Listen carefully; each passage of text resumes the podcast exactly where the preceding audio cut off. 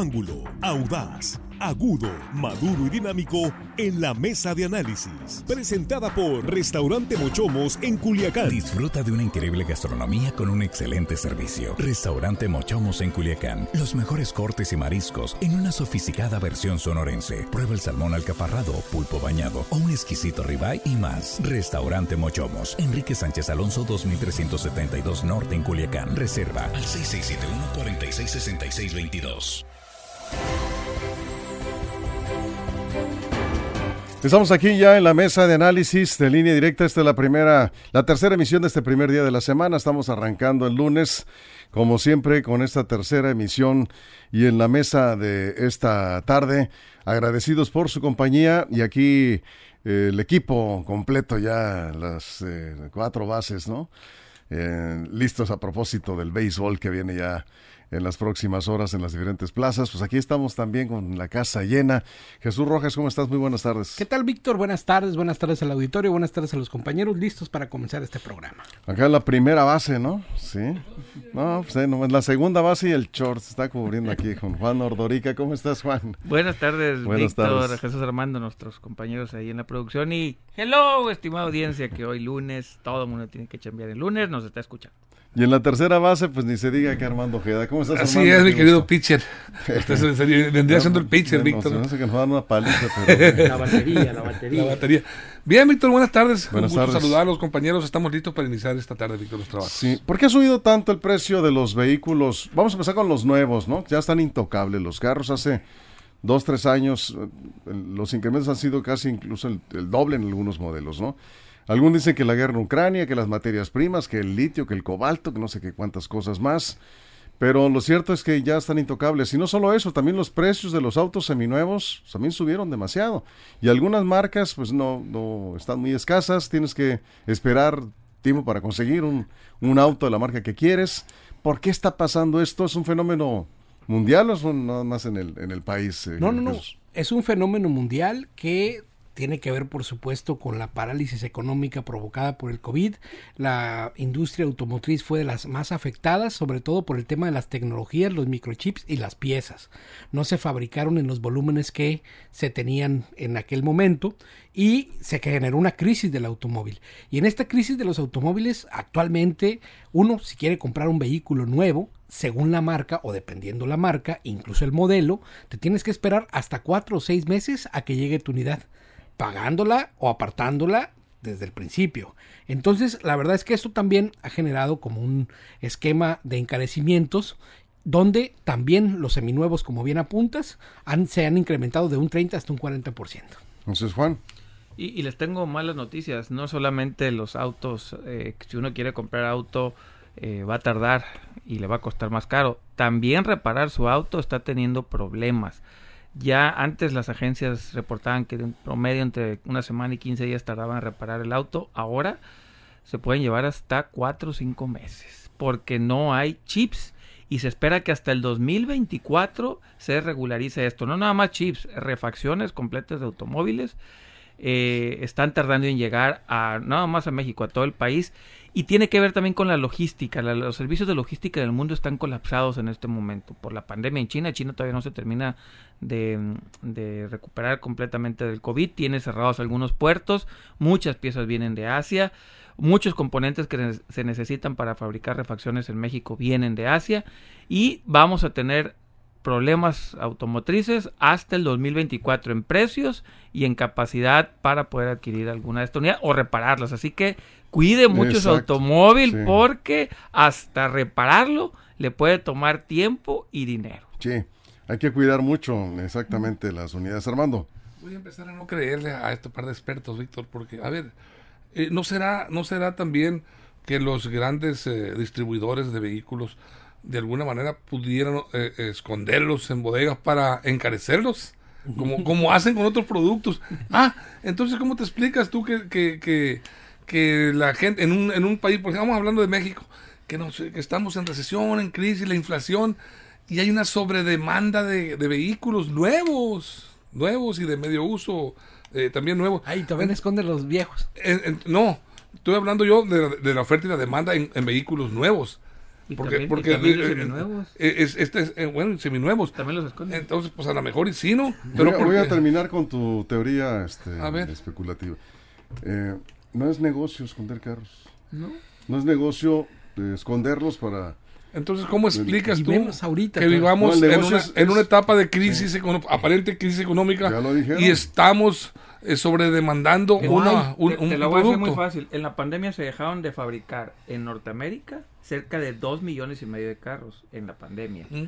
Eh, ¿En Asia? eh, no, en Norteamérica. En, en Europa 2 millones y en China 1 millón. Cerca de 10 millones de automóviles no se fabricaron durante la pandemia. La gente siguió requiriendo automóviles.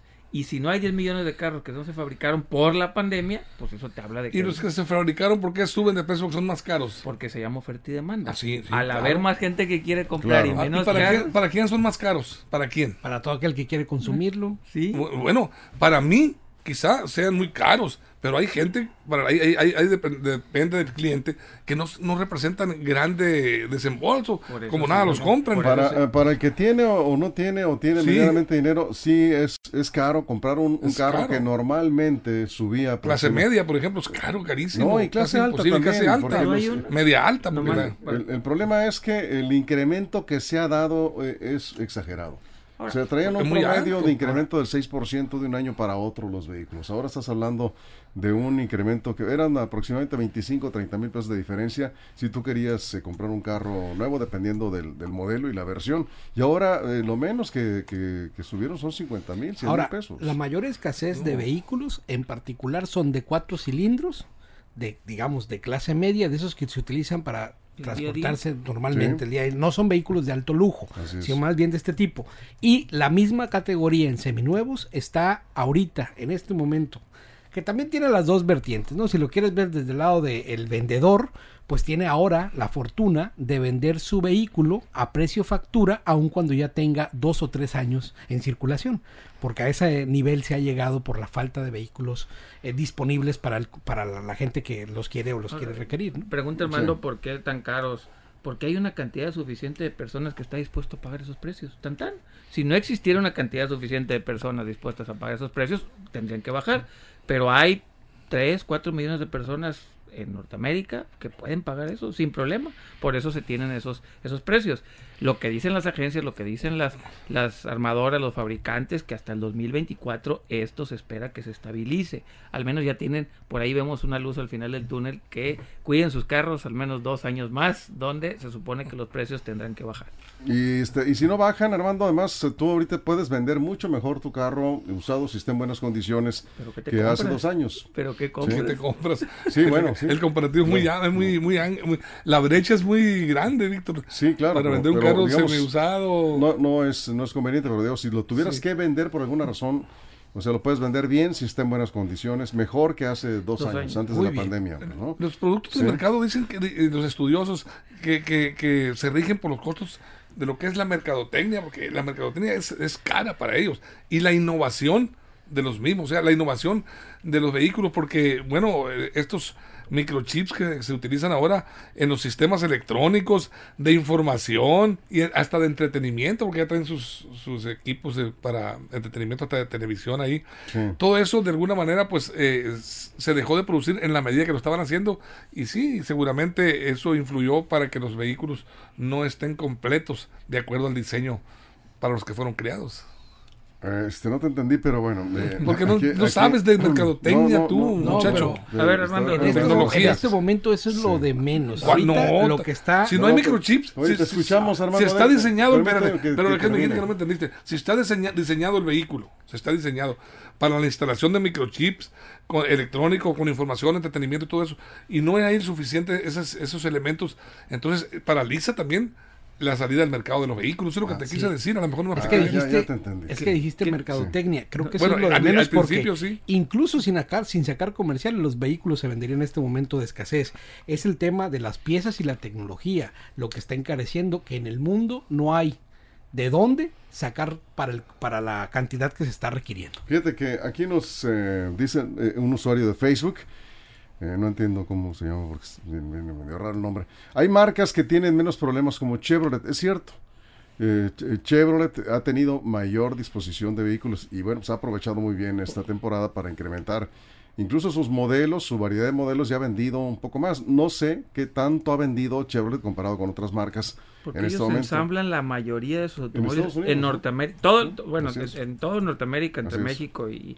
Pero aquí en México consumimos gran parte de automóviles asiáticos. Y es Así ahí es. donde entra el problema. Sí, y ahí estamos viendo marcas como Japoneses, Toyota coreanos y principalmente. chinos. Y, y hay otras marcas efectivamente coreanas y chinas, ¿no?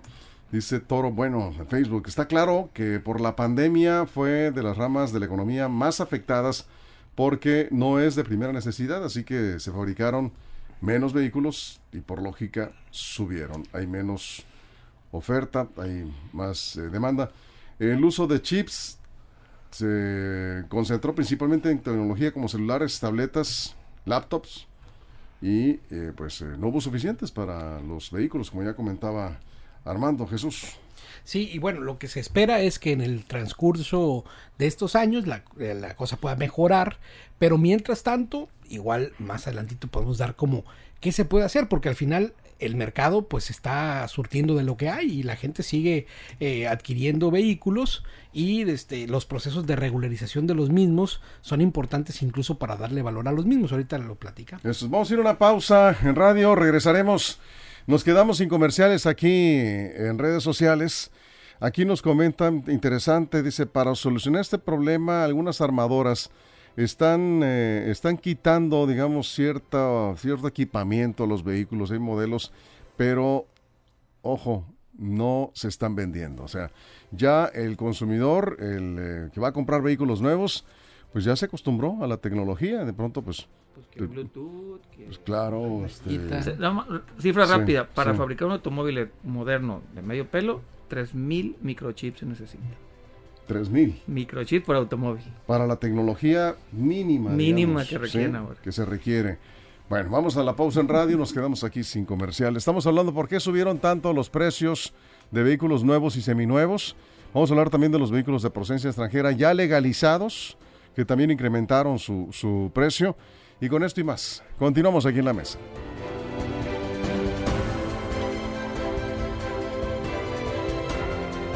Directa, información de verdad. Bien, aquí seguimos, Armando, nos quedamos contigo. Fíjate que el, caso de los vehículos de procedencia extranjera que ya fueron legalizados, pues está resultando buen negocio para algunos que, que lograron meter varios vehículos al trámite, los emplacaron y los están vendiendo muy bien precisamente en un momento en que hay mucha demanda vehículos de procedencia extranjera que están muy bien equipados. Cuidado, porque no sabemos, ¿sí? de en qué condiciones realmente están las unidades, porque no tienes un libro de servicios, no sabes si le dieron los servicios No, adecuados. Eh, digamos, es- te la estás jugando, ¿no? Como puede resultar una- un buen auto, una buena camioneta, pues puede resultar un- un- una mala compra, ¿no? Te avientas un volado con Sí. porque normalmente nos fijamos mucho en la carrocería, en el estado de la carrocería, y le pega una chaineadita y está bien presentable el carro, pero pues bueno, hay que ver cómo está el motor, el diferencial, eh, la transmisión, balatas, todo ese... es- de El árbol de Sí, toda esa situación de motor de Cigüeñal. arranque, el cigüeñal. Eh, Entonces, todo eso que no se ve a simple vista y nos vamos con la finta del carrazo. ¿Y, y, y por qué están así los carros que vienen de allá? Porque normalmente se deterioran menos eh, físicamente los carros porque en Estados Unidos no hay tanta terracería, no hay tanto eh, eh, eh, caminos donde se golpean Baches. más, baches como aquí. Eh, y allá viene más presentado el carro, pero le dan la carrilla circulando largas distancias y ahí es donde viene el deterioro del vehículo, que no lo vemos, lo compramos al término de seis meses, pues ya estamos con el taller y el problema es que no hay muchas veces las refacciones para, para arreglarlo, te sale caro y empiezas ya a convertirte en un mecánico de- en tu propia casa. Fíjate que aquí Guadalupe Angulo dice que hay algo medio cierto eh, del tema de los chips, porque consultó con un, eh, dice, un, producto en México electrónico, buscó un, componente que hicieron el mismo comentario, dice, lo buscó en Estados Unidos, el mismo componente, y allá no está agotado. Todo es un tema comercial entre los países de primer nivel. Bueno, pues, pudiera ser. Jesús. Claro, porque además si el producto ya se puede vender una cantidad mayor, y además pues muchos no necesitan sacarlo de su país para terminar vendiéndolo, lo que le importa a aquel productor es vender su, su bien, su producto, lo más rápido posible. Si está el mercado puesto en Estados Unidos, pues así lo hace. Funciona para carros, para computadoras y para celulares y para todo. Sí. Además, Daniel García dice, por eso se recomienda comprar vehículos usados. Si vas a comprar un usado o seminuevo, que lo compres en una agencia. Probablemente te va a costar un poco más, Sí, pero, trae- pero está garantizado, mínimo un año. ¿sí? Y, y el cliente, pues no te pones en riesgo, no pones en riesgo tu inversión. Buen consejo, Daniel. Si pagas un poco más, a veces lo barato sale caro, ya traes una hoja de servicios. Las agencias que compran autos o reciben autos para vender uno nuevo, eh, Tienen su protocolo. no, y los meten al taller y los revisan de todo a todo. Y además es muy importante. garantías de varios años aparte. Sí, exactamente. Pues, tiene- te- te están revisando el libro de servicios, que es muy importante que el vehículo reciba su servicio. Y normalmente en México somos muy descuidados con Y los servicios. y- y en México el valor del automóvil puede subir en agencias hasta el 30, entre el 25 y 30% nada más en impuestos. Por eso cuando un automóvil toca el suelo, ya se depreció al menos los impuestos. Que son En cuanto lo sacas de la agencia, ¿no? Pues es el 20 los impuestos, Sí. entre el 25 y el 30%. Datos también de esto de la regularización. Cerca de 400 mil automóviles en México se regularizaron y se espera que se haya recaudado más de 350 millones de pesos. Que irán de acuerdo al compromiso a la reparación de baches. Que no hemos Sí, visto que, eh, que- no se ha visto en los estados, al menos no se ha informado que ha llegado ese recurso eh, federal para reparación de baches. Vamos a ver cuánto le va, a cost- le va a tocar a cada ciudad de Sinaloa de ese recurso que se recaudó. Y ojalá que se vaya Sí. ahí. Bueno, de hecho, es- así está el programa, ¿no? Ahí vamos. Sí, pero- WhatsApp 6671-028836.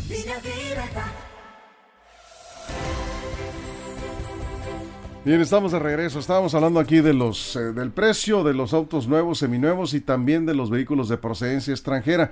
¿Ya intentaste comprar un carro? ¿Ya te diste cuenta de que no está tan fácil? Primero, por efectivamente por el incremento de los precios y segundo, porque hay una enorme este, cantidad de vehículos que están o están en el taller porque no tienen refacciones, porque no hay piezas o, eh, o están muy caros para lo que realmente pues eh, es tu presupuesto, desgraciadamente, o están escasos, esa es la otra, ¿no?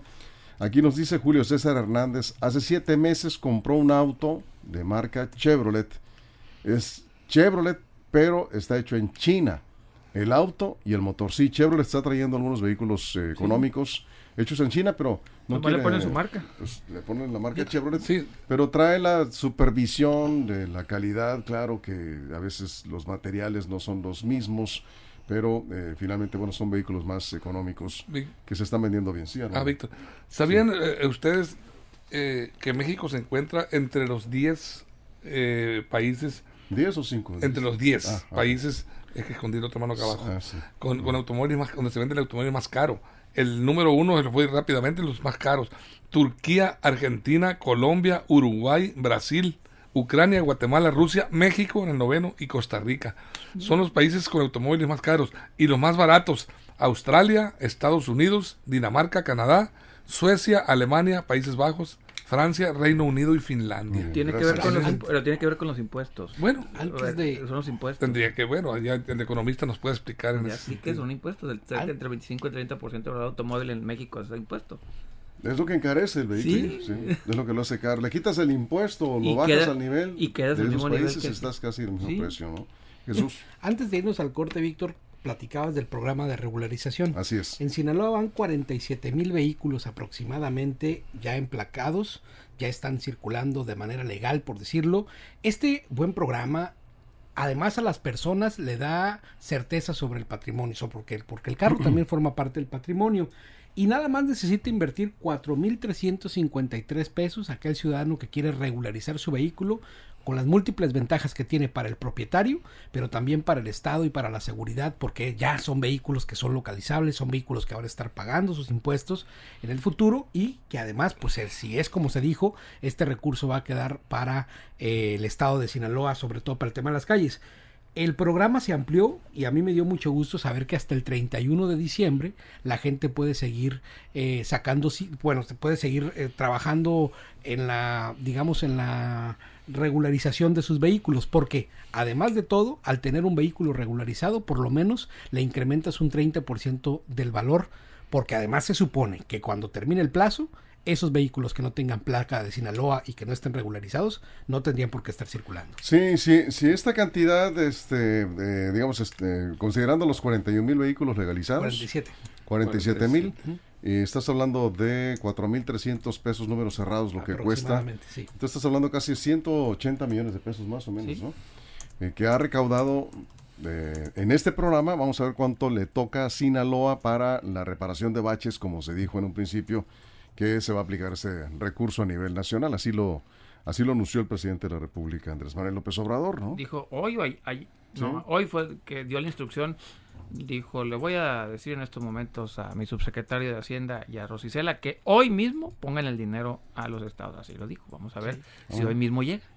Bueno, pues en la primera oportunidad le vamos a preguntar al gobernador o al secretario de Finanzas si ya llegó ese recurso, porque se pues, hace mucha falta, ¿no? Para eh, reforzar los programas de reparación de, de, baches y ahí seguramente será en coordinación gobierno del estado con los eh, ayuntamientos, supongo que en la, en la proporción, ¿no? Que mm, se legalizaron los vehículos en cada una de las ciudades. Juan, dijiste que en, México han 400 y tantos, 400. Más o menos el 10%, 47 mil, están emplacados acá en Sonora es el que más ha emplacado. 10%, sí.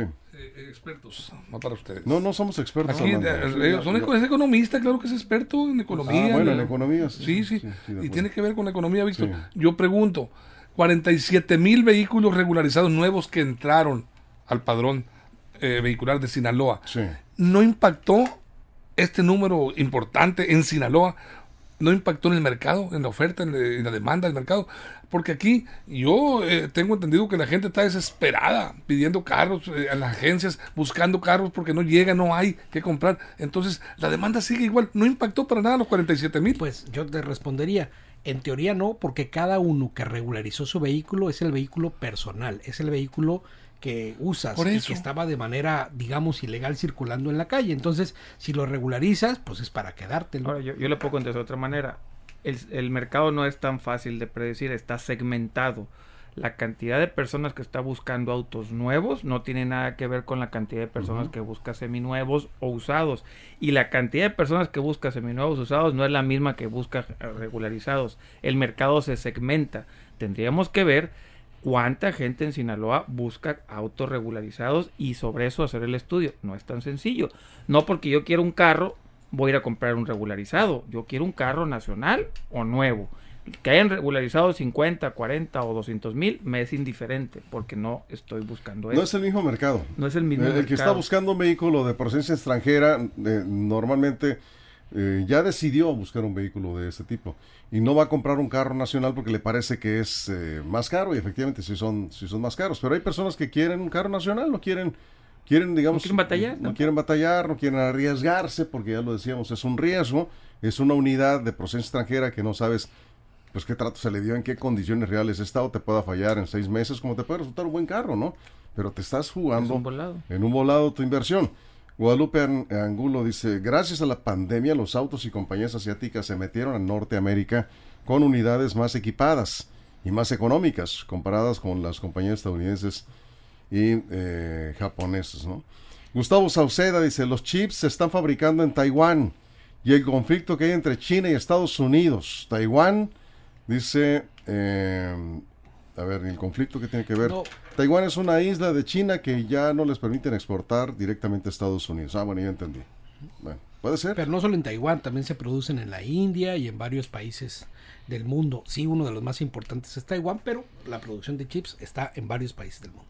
Y también acá dice, el mercado actual está en los seminuevos, que eh, pues han subido mucho de precio por la misma demanda. Sí, están carísimos. ¿eh? Están carísimos los carros seminuevos.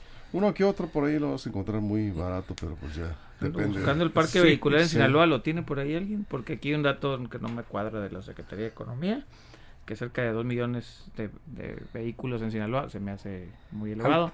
No sé cuál sea el parque vehicular en Sinaloa. Estamos hablando de una población de 3 millones de habitantes. ¿no? Sí, Secretaría de Hacienda dice que somos dos, que hay 2 millones de automóviles en Sinaloa. Pues, Pues- puede ser porque hay familias que tienen dos automóviles, entonces pudiera O más. Algunos tienen colección. pues pudiera ser, pero, Sí, pero no son la mayoría. porque no, porque quería sacar eh, las cuentas, si son 40 mil y son 2 millones del parque vehicular, pues no es tanta la lo Bien. que se aumentó. Cerramos, Armando. Sí, yo, yo, yo insisto en lo mismo. De cualquier manera, aunque sea un segmento de, de- del inventario social que adquiere vehículos extranjeros en, aquí en Sinaloa, eh, de cualquier manera 47 mil nuevos comprados. Y No que son sí- nuevos, que- Armando. Son nuevos para el comprador. O sea, en- No, en, en- no en- son- No, son hermano, vehículos son, Bueno, vehículos que tienen 10 en años. de- Sinaloa son nuevos. 2016. Es un carro atrás. nuevo que A ver, llega ya a- al existían. Estado. No, esos carros ya tenían. Tú, ah, ah, Ya estaban Todos, Ya estaban aquí. Todos estaban Mira, aquí. para empezar, un 47 mil carros ilegales andaban en Sinaloa. Sí. Acuérdate, ya. Bueno, tengo mis dudas.